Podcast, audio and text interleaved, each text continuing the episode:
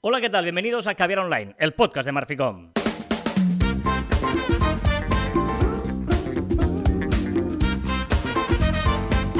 Hola, Joan. Hola, Carlas. Te he dicho Joan y no Joan Martín, ¿no? ¿Por qué? No sé. ¿Pero por porque, qué? Porque me da rabia, ya está, pues ya está. Ah, vale. No, no, no pasa nada, no pasa nada. Hablamos de marketing, de comunicación, de redes sociales, del mundo online, pero también del offline, ya lo sabéis. Contenido de calidad en pequeñas dosis. ¿Por qué estoy enfadado? ¿Cuándo vas a volver a trabajar? Es 5 de agosto La y todavía no. que viene. Ya, pero. La es que. semana que viene. Es ¿No? que, no sé, te echo de menos. Entonces ya estamos aquí que. que pasan las semanas. Bueno, de, de- de Parece- hecho, semana que viene, pero estoy pensando. No, pero semana que viene también estoy de vacaciones. Va- vale, vale, es que claro. eh, También te diré que sigo con, con- con- no con la misma cerveza de la semana pasada, pero con otra cerveza. O sea, me estoy acostumbrando a hacer los caviares con una cervecita no, abierta. no, está bien, está bien. Fresquita. bueno. ¿Todo bien? ¿Todo perfecto? ¿Calor? Sí, sí, bueno, estoy por, eh, estoy, estoy por Francia. También te lo diré. Ah, muy Pues bien. no sabías. Esto es llamada Sí, internacional hoy, por ¿eh? Sí, correcto, correcto. correcto.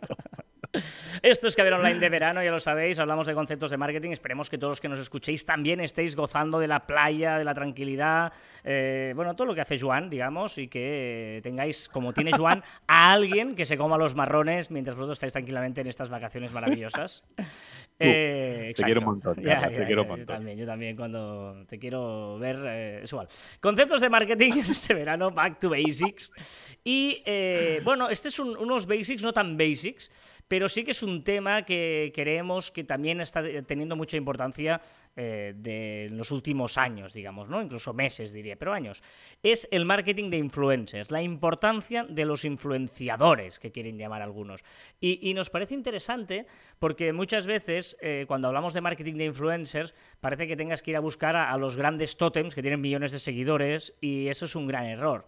Porque lo que de- deberíamos eh, considerar una buena estrategia de marketing, depende evidentemente, es eh, tener embajadores de marca, ¿no? O sea, gente que pueda ser buen prescriptor de marca y no hace falta que tenga miles de seguidores o millones de seguidores, sino que los tenga... eh, mira, yo creo que hablábamos a otro programa online de esto, ¿no? Que es más importante la calidad que la cantidad de seguidores. Pero yo creo que es, eh, y volvemos a repetir un poquito, un- uno de los, la- las grandes lacras del marketing digital, marketing actual, que es medir todo lo medible. Es decir, el problema de medir todo lo medible es que, evidentemente, cuando contratas a un influencer y mides el alcance que tienen, pues prefieres un macro influencer, una celebrity, antes que un pequeño. O sea, primas la cantidad a la calidad. Y muchas veces, por tener a un macro influencer, no tiene por qué tener más potenciales clientes, sino tendrás más gente. Pero gente hay un montón en el mundo. ¿no? tenemos- Al eh, final. Claro, eh, eh, sobre todo, eh, como más nicho sea, mejor. Es decir, un macroinfluencer que influye a mucha gente, pero realmente es gente random, es gente que, que le gustará ese tipo de personaje, pero no te está sirviendo igual por, por- para no, no, lo- no segmentas bien, ¿no? Eh, los microinfluencers eh, son muy útiles a la hora de segmentar, porque eh, uno, el caso, además lo vamos a nombrar porque eh, la, sigáis, de Imaginery, que conocemos muy bien y que eh, tiene mm, seguidores, pero, pero no cientos de miles, sino tiene algunos, y ha conseguido ser embajadora de una marca, eh, de hacer manualidades y tal, y lo está petando con, eh, bueno, con, ese tipo de público porque está súper segmentado. Y es muy importante encontrar a un embajador de marca que, que creas que su perfil se puede adecuar a tu marca y no hace falta que tenga miles de seguidores, al contrario, que tenga eh, seguidores fieles y que, que- que tenga credibilidad esa cuenta. Ojo, ojo, que tampoco decimos que no tenemos que ir a macro influencers si tenemos la posibilidad. Pues evidentemente sí. Pero, ojito, porque no funcionan también. Las grandes marcas también se, están dando cuenta que ir a las macro influencers que cobran un pastizal enorme, pues no es tan em, relevante como coger un poquito más pequeños, más segmentados, incluso si sois una multinacional, pues por países, ¿vale? Porque no es lo mismo macro influencer eh, español y mira, porque es muy grande, porque tiene un millón de seguidores, pero quizás en Estados Unidos no conoce a nadie, ¿vale? O en Francia no conoce a nadie. Entonces, es muy, muy importante, pues, eh, aunque no sean tan grandes, también contratarles y que realmente son influencias de verdad, porque son expertos de verdad, que muchas veces estos grandes influencers siguen a otros un poco más pequeños y esos un poco más pequeños son realmente mucho más relevantes que no los grandes. Sí, porque además eh, eh, pueden ser embajadores de marca. Por eso os digo que un, tema es el influencer y el otro es el embajador de marca, que puede ser que, que apadrine, que, que, que, la gente lo relacione con tu marca y, difícilmente un macro influencer que tiene muchísimas más marcas eh, vas a conseguir esa fidelidad, ¿no? Esa eh, unión eh, que en la cabeza cuando ven a esa persona vas a decir, ostras, sí, este es el, de esta marca concreta, ¿no? Por lo tanto, yo creo que es interesante em, no quedarnos solo con este que tiene miles de seguidores, a ver si me hace un like, a ver si, si me contesta, si me hace un repost de una story, que eso está bien, pero ahí quedas en medio de la nada, ¿no? Tienes ahí un momento. Es, mm, creemos más importante eh, hacer una estrategia bien pensada, varios micros eh, eh, influencers a la vez, por ejemplo, que entre ellos pues digas, ostras, lo que decía Joan antes de la geolocalización es importante, hay influencers que solo son de una zona concreta y eso es muy importante. Em, pedite estadísticas, porque a veces os, mm, llevaréis sorpresas, ¿no?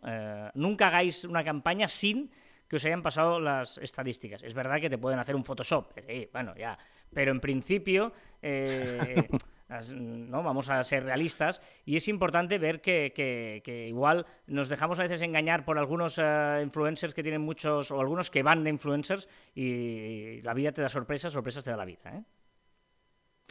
qué bonito, qué cantante estás. No, no, pero es eso, ¿no? Pero que hoy en día es verdad que, es un acelerador importante el hecho de apoyarte en gente que ya sea prescriptor o convertirla en prescriptor, ¿no? Igual hay alguien que, ostras, que, está en tu sector, que él no se ha pensado, que, lo hace todos, ya, digamos, eh, altruistamente, porque le ha empezado. Mira, el otro día ¿Qué conocimos? Una heladera, ¿no? ¿Te acuerdas? Eh, sí. Una heladera que lo estaba petando y hace helado, ya ha hecho su propia marca de helados y tal. Pues esta persona Igual, eh, no sé qué sentido te puedes pensar, pero serviría para ser un, micro eh, influencer brutal.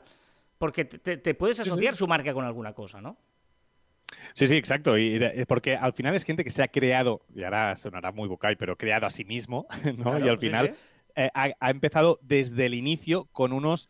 Mira, lo hablamos con email marketing la semana pasada, ¿no? Que decíamos que tienes que crear esa base de datos. Pues aquí tienes que contratar gente que haya creado su comunidad desde cero y eh, muy afín a lo que él quiere comunicar, sean helados o sea lo que moda o lo que sea, ¿no? Pero, pero sí que intentar que tengan esa base de datos o esa comunidad pues lo más realista posible y que lo sigan por lo que están hablando o por lo que nosotros queremos publicitar, no por marujeo. Hmm, hay por ahí un episodio de Caber Online que hablamos de microinfluencers y tal, que os recomendamos que lo recuperéis. Si nos acordamos, lo añadiremos en las notas del programa, digo, porque a veces decimos que lo añadiremos, luego nos acordamos. Si nos acordamos, vamos a poner el enlace en las notas del, del programa.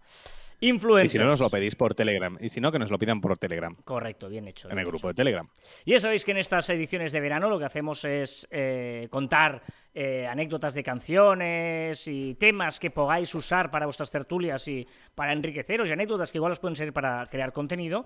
Y una de ellas, eh, yo creo que la conté ya en algún otro caviar, pero bueno, la recupero para este, es eh, sobre Deep Purple, un grupo de rock británico que es considerado uno de los pioneros del heavy y que en 1971 decidieron ir a grabar su sexto álbum a Suiza. Concretamente lo querían grabar en el casino de Montreux, Montreux, en Suiza, allí, ¿vale? Eh, ¿Por qué el casino de Montreux? Primero porque no les gustaba grabar en estudios cerrados y ellos preferían hacerlo siempre en directos, ¿no? Grabar los álbumes en un escenario y tal. Y después porque si grabas en Suiza y no en el Reino Unido, pues te salía mm, más barato, porque no pagabas impuestos. No, no, eso no será. Eso no será. y de hecho también porque, bueno, es una ciudad que está ligada a Queen. Eh, de hecho, Queen compraron unos estudios allí en 1979. Hoy en día hay un museo allí imprescindible, por si usaba antes de Queen y de Freddie Mercury, porque Freddie Mercury escogió esta ciudad para pasar los últimos años de su vida. De hecho, hay una estatua espectacular de Mercury en el lago Lehmann. Bueno, es igual. Estamos en el 71, ¿vale? El 3 de diciembre llegan los Deep Purple a Suiza para grabar su doble álbum en el escenario del Casino de Montreux. Alquilaron, eso es curioso, la unidad móvil de los Rolling Stones, ¿vale? Eh, dijeron para grabarla, pues eh, como tú lo grabas en un sitio que no tiene todos los recursos de un estudio de grabación, tienes que alquilar una unidad móvil y cogieron la de los Rolling Stones, ¿vale? Total, que la idea era en dos semanas hacer la grabación del álbum Machine Head, ¿vale?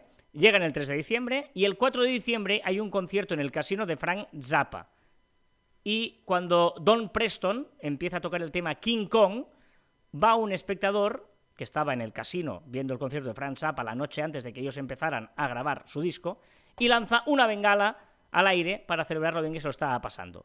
La bengala, al aire, en un techo cerrado, se queda en el techo, crea un incendio y quema todo el casino.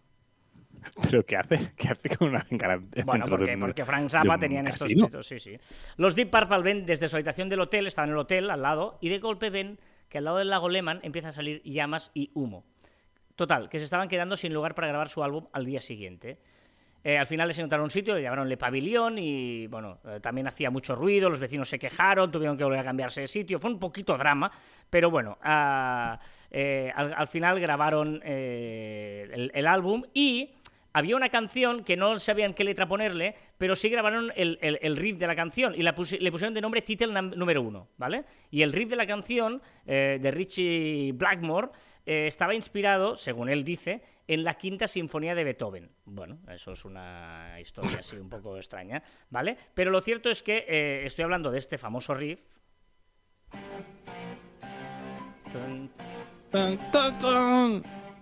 Vale, pues esto... Eh, solo tenían esto y al cabo de unos días el bajista del grupo, Roger Glover, eh, se despertó, estaba durmiendo, tuvo una pesadilla. ¡Humo, humo en el agua, humo! ¡Smoke on the water! porque estaba soñando la pesadilla de cuando veía eh, quemarse el casino en el lago. Y de allí unieron este riff de Richie Blackmore, la letra le surgió Roger Glover y le surgió esta canción que ha pasado a ser un clásico de la historia. Al final, como te he dicho, les echaron del pabellón, les echaron de. Bueno, se había quemado el tal, total, que terminaron grabando en las habitaciones del Gran Hotel. Alquilaron toda una planta de un hotel y allí, con la misma, eso sí, unidad móvil de los Rolling Stones, grabaron este álbum. Y esta canción es Smoke on the Water, donde cuentan la historia precisamente, que os he contado yo un poquito, de los Deep Purple.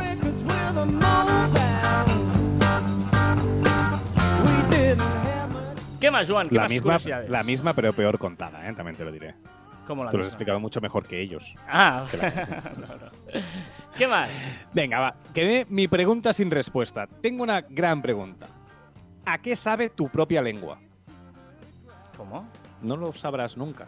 O sea, la lengua puede saber el sabor de todo lo que queramos. O sea, más o menos higiénico. Pero tu propia lengua no sabes cómo sabe. Sea, no puedes. O eh, saborear tu propia lengua. Has parecido Fran Adrià a hacer así. Quizá Fran Adrià está descubriendo a qué sabe su lengua cuando habla. Qué bueno. Piénsalo. Pero no puedes saberlo. O sea, lo que hace que saber lo que sabe la gente, las cosas, no puedes saber lo que es, cómo sabe ella. Pero claro, estás jugando un juego de palabras porque saber de conocimiento y saber de sabor, ¿eh? Estás ahí jugando.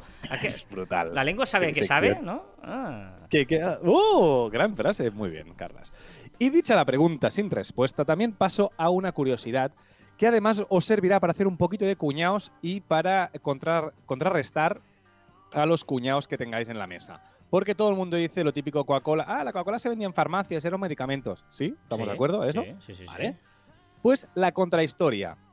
La condesa de Chinchón contrajo una enfermedad, la sífilis, ¿vale? Eh, en uno de sus viajes y se salvó gracias a la corteza de una planta llamada chinchona. Posteriormente, unos científicos realizaron un estudio sobre esa planta y pudieron extraer de su corteza una sustancia que se llamaba quinina. ¿Se empieza a sonar? Esta tenía propiedades que hacían curar, ay, perdón, la malaria. Dicho sífilis no, era malaria, perdonar, ¿eh? La malaria. Gracias a este elemento, a la quinina, se fabricaron pastillas que entonces descubrieron que, eh, que podía curar, ¿vale?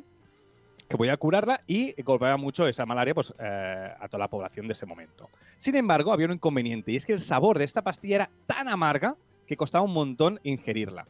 Y sin quererlo, unos soldados británicos eh, designados en la India fueron los precursores de un combinado, de un combinado que comenzaron a disolver esas pastillas en agua para su mejor ingesta, mezclando azúcar, zumo de limón y un chorrito de ginebra. ¿Te va sonando un poquito más? Hmm. De esta manera consiguieron una bebida mucho más amena de beber y con las mismas propiedades para combatir la enfermedad. ¿Sabéis de qué, ¿Sabes de qué es? ¿Qué combinado es o no? Sí, ¿no? Sí, sí, sí, sí, Con el paso del tiempo, esta bebida curativa tuvo una gran importancia y diferentes empresas vieron ahí un importante negocio, por lo que no tardaron en comenzar a distribuir por todo el mundo la mezcla de agua carbonatada con el extracto de quinina, pasando a ser conocida como la tónica. ¿Vale? Años más tarde, la tónica ha dejado de ser utilizada como medicina para la malaria, pero su uso junto a la ginebra, con ese chorrito que le pusieron para pasar, esa, para pasar mejor esa bebida, pues cada vez se hacía más popular y siendo hoy en día uno de los combinados más famosos de todo el mundo. Además, las marcas de tónica han dejado de producir con quinina y eh, está sustituida por distintos edulcorantes y diferentes sustancias químicas. Y para acabar, una frase de Winston Churchill que decía, el gin tonic ha salvado más vidas y mentes de hombres ingleses que todos los doctores del imperio. o sea, ¿me estás diciendo que la tónica se inventó en, en, Chinchón? En Chinchón, correcto. qué bueno. La condesa de Chinchón. ¿eh? Y era también se vendía en las farmacias. Es decir, que podréis contrarrestar a la mítica cosa de lo que Coca-Cola se vendía en farmacia. Correcto, también la, tónica. Y, ¿ves como el, el, gin tonic es curativo? ya sabía yo que, hago bien de, beberme gin tonics porque son buenos. Ya sabéis que te puedes unir a nuestra comunidad en Telegram, que online by marficonte.mb barra marficom. Y recordad que encontraréis más información en nuestra web marficom.com y que os podéis poner en contacto con nosotros a través del correo electrónico en info.marficom.com y en nuestras redes sociales. ¿Qué te parece? ¿Lo he cortado? Lo has cortado muy bien, muy bien. ¿Me haces caso a veces? Bueno, también podéis decir que es Twitter, Facebook, Instagram, LinkedIn, YouTube, Telegram y que nos podéis escuchar en Anchor, Podimo, Spotify, Vox, Pocket Cast, Google y Apple Podcasts. Y también en nuestros twitters e instagrams personales, arroba carlasfite y arroba joanmartin barra baja. Ojo la frase de hoy, que sigo ahí con, mi gran eh, idea eh, este, de Bucay. Pero Bucay. Dice, la innovación distingue al líder del seguidor. La innovación distingue al líder del seguidor.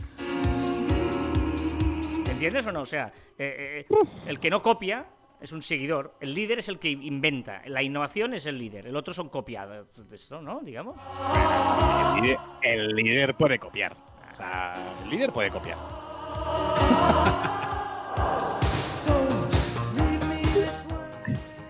hasta aquí el tricentésimo quincuagésimo noveno programa de Caviar Online. Nos escuchamos la próxima semana. Perdónate, pero es que estamos en agosto, Joan está de vacaciones, yo estoy aquí muerto de calor y son cosas, pero ahí estamos. Y seguiré de vacaciones. Adiós.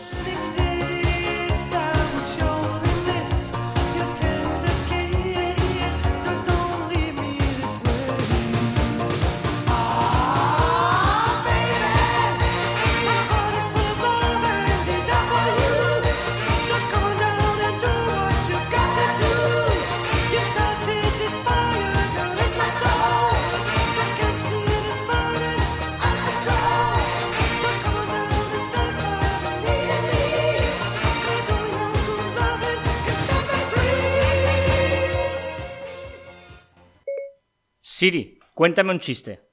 ¿Cómo se llaman los perros que hacen magia? Labracadabradores.